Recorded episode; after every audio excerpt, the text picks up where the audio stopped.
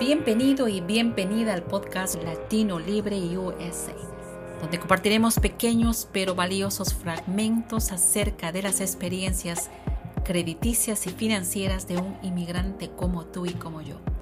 Compartiremos anécdotas y consejos de nuestra gente latina en Estados Unidos. Acomódate y disfruta de estas prácticas. Te recuerdo que Latino Libre USA es un podcast producido por Hispanic Solutions Group.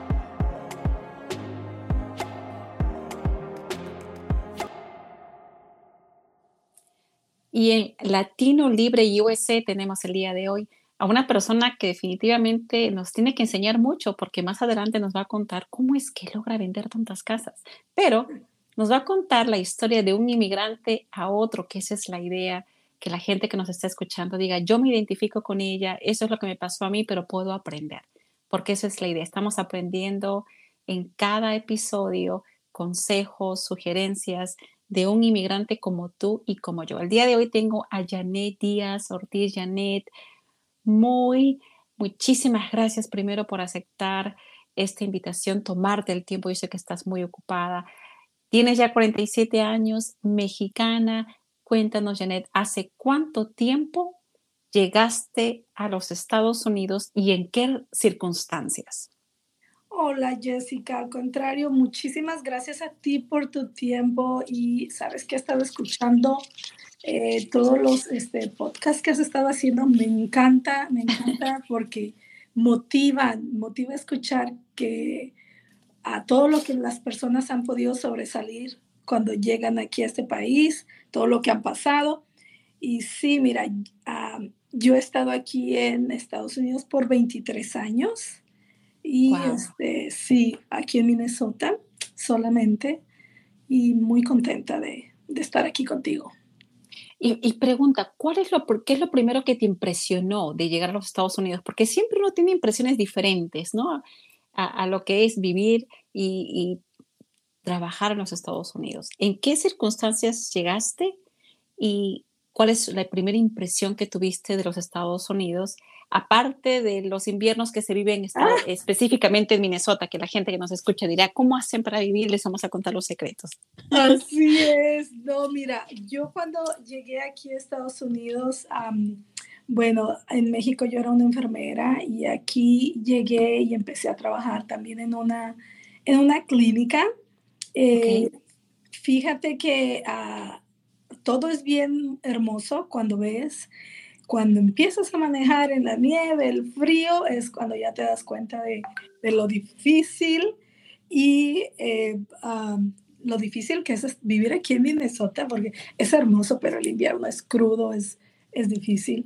Y por otro lado, cuando te vienes a Estados Unidos, tú crees que todo va a ser fácil y no, eh, te encuentras con muchas barreras. Eh, por ejemplo, para mí, fue el idioma, a pesar de que yo entré a trabajar en una clínica que hablaban español, pero también es el idioma inglés.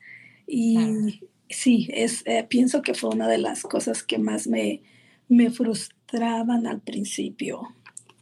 Claro, y me, y me imagino porque viniste para trabajar y eso te ayudó muchísimo a que sea tu, tu transición mucho más fácil porque mucha gente viene sin, sin ningún tipo de oportunidades de trabajo, porque recuerden, la gente de México y Canadá tienen esas oportunidades, tienen eh, esas visas especiales que pueden trabajar. Pero en tu caso pasó algo diferente, Janet, puedes compartir con nosotros si lo quieres, de lo contrario tienes todo el derecho de decir lo que no. No, mira, fíjate que, que pasó, que, y eso es, es importante que la gente sepa, ¿verdad? Porque en mis 47 años, te puedo decir que que he pasado por dos situaciones difíciles de, si se puede decir, fraude, ¿verdad? En este, la primera ocasión fue cuando yo arreglé mi situación aquí en Estados Unidos.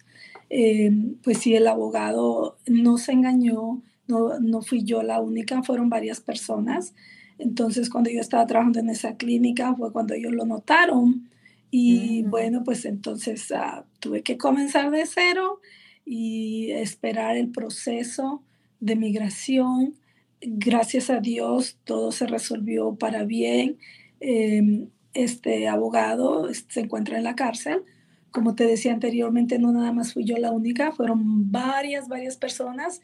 Entonces, ah, pues aprendí más que nada que uno debe de, de investigar más, no dejarse uno llevar el hecho de que ayudó a fulanito y a sutanito y, y uno cree que, ok, pues es, es este, ah, me va a ayudar a mí y sin pedir, o sea, como ir más a fondo, exacto, sus licencias. Eh, ahora ya me he hecho bien desconfiada y créeme que eh, es lo mismo que yo les digo ahora a mis clientes, investiguen, chequen, inclusive a veces han de decir, oye, ¿cómo tú nos vas a decir eso? Pero yo les digo, porque la mayoría de mis clientes, por ejemplo, no hablan español, inglés, entonces ellos confían plenamente en ti. Y cuando tú les estás hablando de los documentos, eh, en este caso que de bienes raíces, yo siempre les digo, no confíes 100% en mí. Y es por las experiencias que yo he tenido y no quiere decir que yo soy, soy una mala persona o voy a cometer un fraude, pero quiero que nuestra gente aprenda a no confiar 100% en otra persona, que siempre busquen otra opinión, tienen hijos, uh, tienen otro familiar que a lo mejor tiene más tiempo aquí, hay consejería en otros lados, lleven los documentos, que ellos les ayuden a traducirlos y a entenderlos, no nada más de mi lado, sino por otra persona también. Claro, por eso es que siempre es, importante a veces invertir en profesionales, que algunas veces es caro, yo lo puedo hacer, pero es mejor hacerlo con un profesional, eh, porque me puedo imaginar el estrés que viviste, porque ya estabas acá, ya estabas con la familia, y de un momento a otro dejar, dejar de trabajar, dejar de, de, trabajar en lo que estabas haciendo y en lo que sabes hacer, la incertidumbre. ¿Qué tipo de incertidumbre tú viviste, Janet? Ay, pues el miedo de que yo siempre decía, ay, ahora va a llegar migración a mi casa y me van a sacar con mis hijos y todo. El miedo de, de ahora qué, qué puedo hacer, cómo voy a, a mantener a, a, mi familia, ¿me entiendes? Eh, son muchas, muchas cosas que te vienen a la mente y, y bueno, siempre con fe, con fe de que uno, uno actuó de la mejor manera y pues ah, eventualmente, como se dice, ¿verdad? La luz, todo sale a la luz y pues así fue lo que pasó. Perfecto. Y ahí viene la otra parte, que es la parte que mucha gente también nos va a decir, wow, ya pasó esa incertidumbre, ya pudo afortunadamente tomar el apoyo del legal para que se pueda considerar como un, pues definitivamente un fraude de parte de una persona que estuvo ahí este, haciendo un fraude contra ustedes, no solamente contra ti, sino contra muchísima gente, ¿no? Que es mucho más doloroso. Por eso es que hacemos este tipo de podcast, porque lo que hay un tabú en la comunidad, lo que la comunidad no conoce es que se puede defender, tiene miedo de defenderse, no sabe dónde hacerlo. O Exacto. y es bueno que escuchen a gente que ya pasó estas situaciones para que sea más fácil enfrentar ese tipo de problemas. y ahí viene la otra parte tuya, que es eh, aprender del sistema financiero. Cuéntanos en qué momento tú te diste cuenta de la importancia del crédito en los Estados Unidos. Fíjate que fue desde el primer momento que nosotros llegamos aquí, porque era, si quieres rentar un departamento, tienes que tener crédito. Si quieres comprar un carro, tienes que tener crédito. Entonces, era, fue bien difícil, honestamente, al principio para nosotros ah, hacer el crédito, porque también igual los bancos no te confían, mm, te niegan las tarjetas. Eh, pues nosotros, en mi caso, fíjate que fueron dos tiendas las que a mí me ayudaron mucho, que fue Macy's y Kohl's que yo apliqué y sí, me empezaron a, dar eh, esas tarjetas de crédito, las empecé a usar, pero desde un principio nosotros íbamos y aplicábamos nada, íbamos, aplicábamos a departamentos y nada. Como teníamos familia aquí, pues vivíamos con ellos un tiempo, pero sí nos costó hasta que nos aceptaran en un departamento y ya este, ah, después eventualmente ya nos enviaban los mismos bancos que ah, califica para esta tarjeta de crédito. Entonces, tener crédito es la base para que uno también pueda salir aquí, puedas comprarte tu carro, comprarte tu casa, todo. Claro, y, a veces lo digo, ¿no? Una de las siempre digo a la gente que me escucha, una parte de aprendizaje es, una de las mejores tarjetas que no estoy haciendo publicidad porque no tenemos relación con ellos, Macy Calls, porque son eh, tarjetas que son más flexibles con los consumidores, aceptan reducciones, descuentos del interés cuando la gente tiene problema, lo que no pasa con las otras tarjetas de tiendas que lo manejan dos bancos grandes, que es Synchronic Community, Community Bank. Mucho cuidado con esos bancos, son subprimes, tengan mucho cuidado y si lo van a hacer por ese 20% de descuento, pues paguen inmediatamente. Por favor, no se metan en problemas, aprendan. Ahí, recuerden el canal del crédito en YouTube. Y lograste comprar tu casa. Así es. ¿Y qué pasó? Mira, compramos nuestra casa en el que sería como en el 2006, algo así. Y bueno, este otro aprendizaje ahí, porque en ese tiempo eh, nosotros todavía no estábamos preparados con el inglés. Eh, confiamos plenamente en nuestro realtor, en nuestro prestamista y bueno, lo que te puedo decir que cuando estábamos viviendo ahí al poco tiempo, nos empiezan a subir los pagos de la casa, como no tienes idea. Eh, bueno, pasó una vez y empezamos a investigar y resulta que pues nuestro préstamo había sido variable cuando nosotros nos dijeron que no, que no era, no era variable, ¿verdad? Wow, o sea, estábamos hablando de la plena crisis y por eso es que hubo una crisis para la gente de Latinoamérica, nuevos inmigrantes, pues, ¿qué pasó? Se llaman los préstamos balloon, donde se, la gente fue una cosa increíble, la gente perdió miles de dólares down payment, su dinero, y también me imagino la paz, la paz eh, financiera, la paz familiar. Entonces tú perdiste la casa, Jenny. Perdimos la casa, sí, lamentablemente. Invertimos mucho en esa casa. Así es. Dimos un buen down payment y como tú dices, arreglamos porque estás con la ilusión. Eh, y qué va a ser tu casa? Sí, en ese tiempo también, honestamente, no era, éramos muy ignorantes. Eso es algo que ahora a mí me encanta enseñarle a la gente y siempre les digo, mira, tú eres libre de, de escoger lo que tú quieras, pero les pongo mi ejemplo. A mí me pasó esto. Eh, y era, eran hispanos, ¿me entiendes? Entonces es, es bien triste eh, porque te das cuenta de que realmente a una vez más uno tiene que aprender a no confiar en la gente 100%. Así es. Y de ahí este, este dolor, porque fue doloroso. Imagínate perder tu casa de un día a otro. ¿Cómo estuvo la familia? ¿Cómo estuvieron los hijos? ¿Cómo estuviste tú con tu esposo? Fue, fíjate que fue bien difícil. Yo todavía recuerdo cómo mis hijos lloraban y decían, mamá, pero ¿por qué no vamos a dejar nuestra casita? Y es, ay, es bien feo, es bien fuerte. Y a comenzar de nuevo, a ir a rentar, a, a empezar otra vez, el crédito también se te arruina y tienes que volver a comenzar a trabajar en tu crédito. Entonces, definitivamente no le deseo a nadie que pase por esa experiencia eh, fue muy, muy duro. Y... Pero esa experiencia te permitió ayudar ahora a empezar algo nuevo, una misión, porque ya definitivamente la gente hay cosas que lo hace no por dinero, no por protagonismo, sino lo hace porque realmente quiere ayudar a la gente.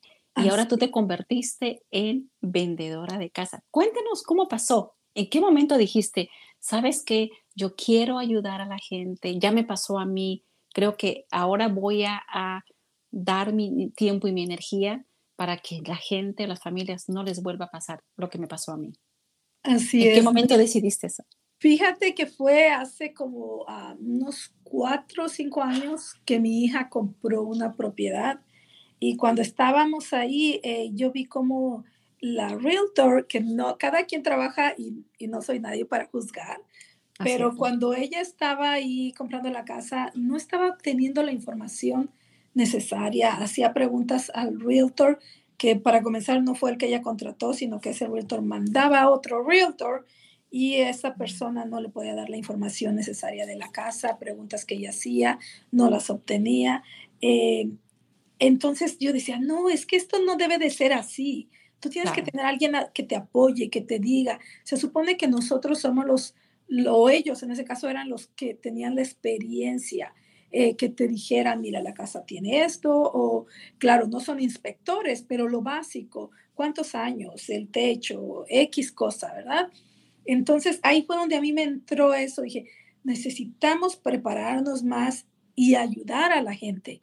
Y, darles toda la información, todo lo que ellos ocupan, para que cuando tengan el proceso, estén en el proceso, sepan realmente qué es lo que están haciendo y estén seguros de lo que van a hacer, no con dudas y que no haya nadie que se las vaya, que se las pueda responder. Entonces ahí fue donde a mí me nació esa, esa como esa espinita. De querer ayudar. Sí, de querer ayudar, de querer este, eh, informar a la gente, educar a la gente, porque hasta la fecha yo puedo ver que no tiene mucho, dos semanas, una persona que vino a mí que, que iba, estaba a punto de, de que le hicieran fraude. Entonces, esto no cambia, esto no cambia, simplemente a veces... Eh, cambia de actores. Exactamente, exactamente. Y digo, ¿cómo esta gente puede estar haciendo eso todavía? ¿Cómo es posible que no los cachen? Y es lo que yo le decía a esta compradora, le decía, tienes que hacer algo, di, habla, pero la gente tiene ese temor. Y no, y yo estoy como tratando, por favor, haz algo. Esta vez fuiste tú y te salvaste, pero puede haber otra persona y bueno, ojalá, ojalá y, le, lo piense, te digo, tiene dos semanas y, y decida hacer algo. Pero si es triste, es, eh, yo solamente le digo a la gente, lo que te acabo de repetir desde un principio, no confíen 100% en las personas, infórmense, eh, pidan referencias. Eh, todo eso es bien importante, chequen bien la integridad de esas personas. Claro, y, estamos hablando de uno de los patrimonios más importantes que uno puede obtener porque la gente tiene ese sueño, ¿verdad? Voy a tener mi casa y tenemos la oportunidad de que los intereses son bajos, pero lo que no pasa de repente con la gente con ITIN que son más vulnerables que la gente que tiene social. A pesar que el fraude existe, pero la gente con ITIN que nos escucha y dice, no, yo no puedo obtener mis casas, especialmente en lugares como California, Nueva York, que les han hecho creer que es imposible acceder al crédito, pues sí se puede. ¿Qué tú le dices a ellos? Porque tú me imagino has estado todo el tiempo enfrentando situaciones con, con clientes de, que manejan ese tipo de situaciones, este, Janet. ¿Qué tú le dices a ellos? Mira, eh, usualmente para, eh, yo trabajo con una compañía, con varias compañías, ¿verdad? Que, que yo sé que los van a orientar súper bien para tomar la mejor decisión. Eh, sí hay el, el, préstamo de ITIN, es posible, mucha gente, como tú dices, lo duda y creen que no van a poder, pero también hay que ser realistas y hay que decirles qué es el, pro que pueden hallar. Entonces ya ahí es donde ellos pueden decidir, pero ya lo van sabiendo desde un principio y no ya que van a cerrar, que ven que uh, cuánto les están cobrando eh, y que la mayoría puede ser para, para el puro interés, que no les dan la oportunidad de, de, que sepan que también ellos pueden agarrar préstamos a 15 años, que no solamente es a 30 años.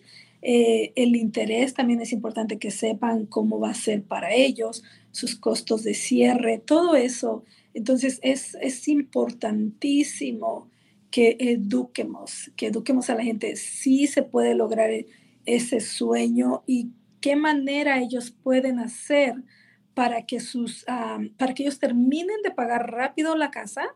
Así es. Y no estén pagando tanto, tanto interés. Así es, así es. es Janet, si tuvieras tú la oportunidad de querer dar algo a la comunidad, ¿qué tú le darías?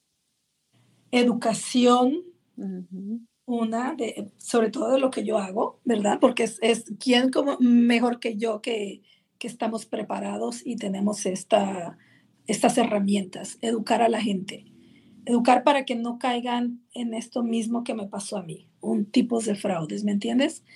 Eh, la otra es darles esa esperanza de que sí se puede, porque mucha gente cree que no, no pueden lograr sus sueños.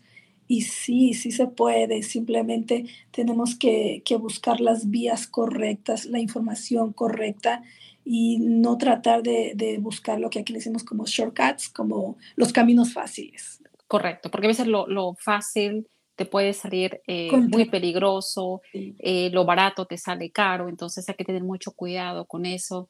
Eh, Janet, yo sé que tú también tienes la parte médica. tú sigues colaborando, haciendo trabajos en la parte médica, porque eso ha sido tu campo de siempre. ¿Tú sigues haciendo eso? Sí, yo trabajo aquí en el hospital de la Universidad de Minnesota como flebotomista. Estoy a cargo de sacar las pruebas de sangre, eh, manejar todo eso.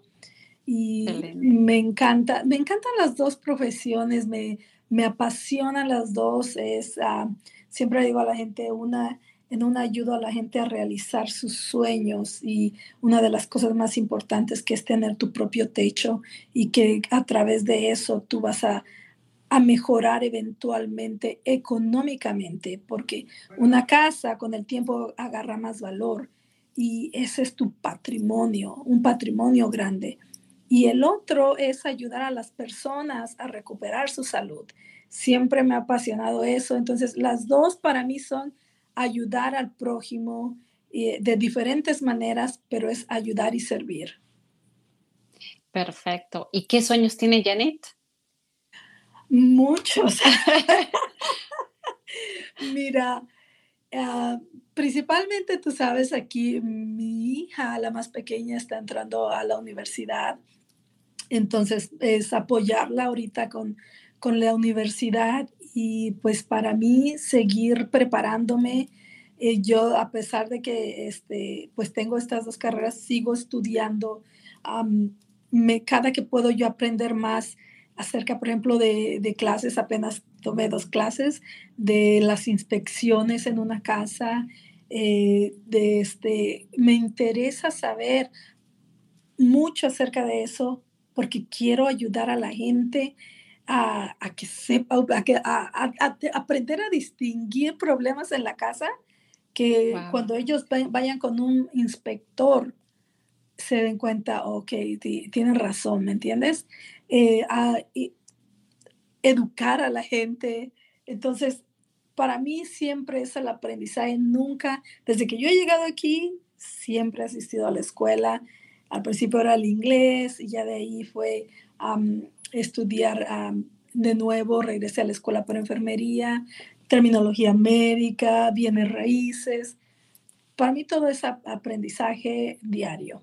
Perfecto. Entonces la lección del día de hoy de Janet es aprender, prepararnos, preguntar. Por lo menos en mi caso siempre le digo a la gente de crédito, incluso chequea tres compañías de que te pueden ayudar con el crédito. Recuerda, hay, compañías not profit que no cobran absolutamente nada.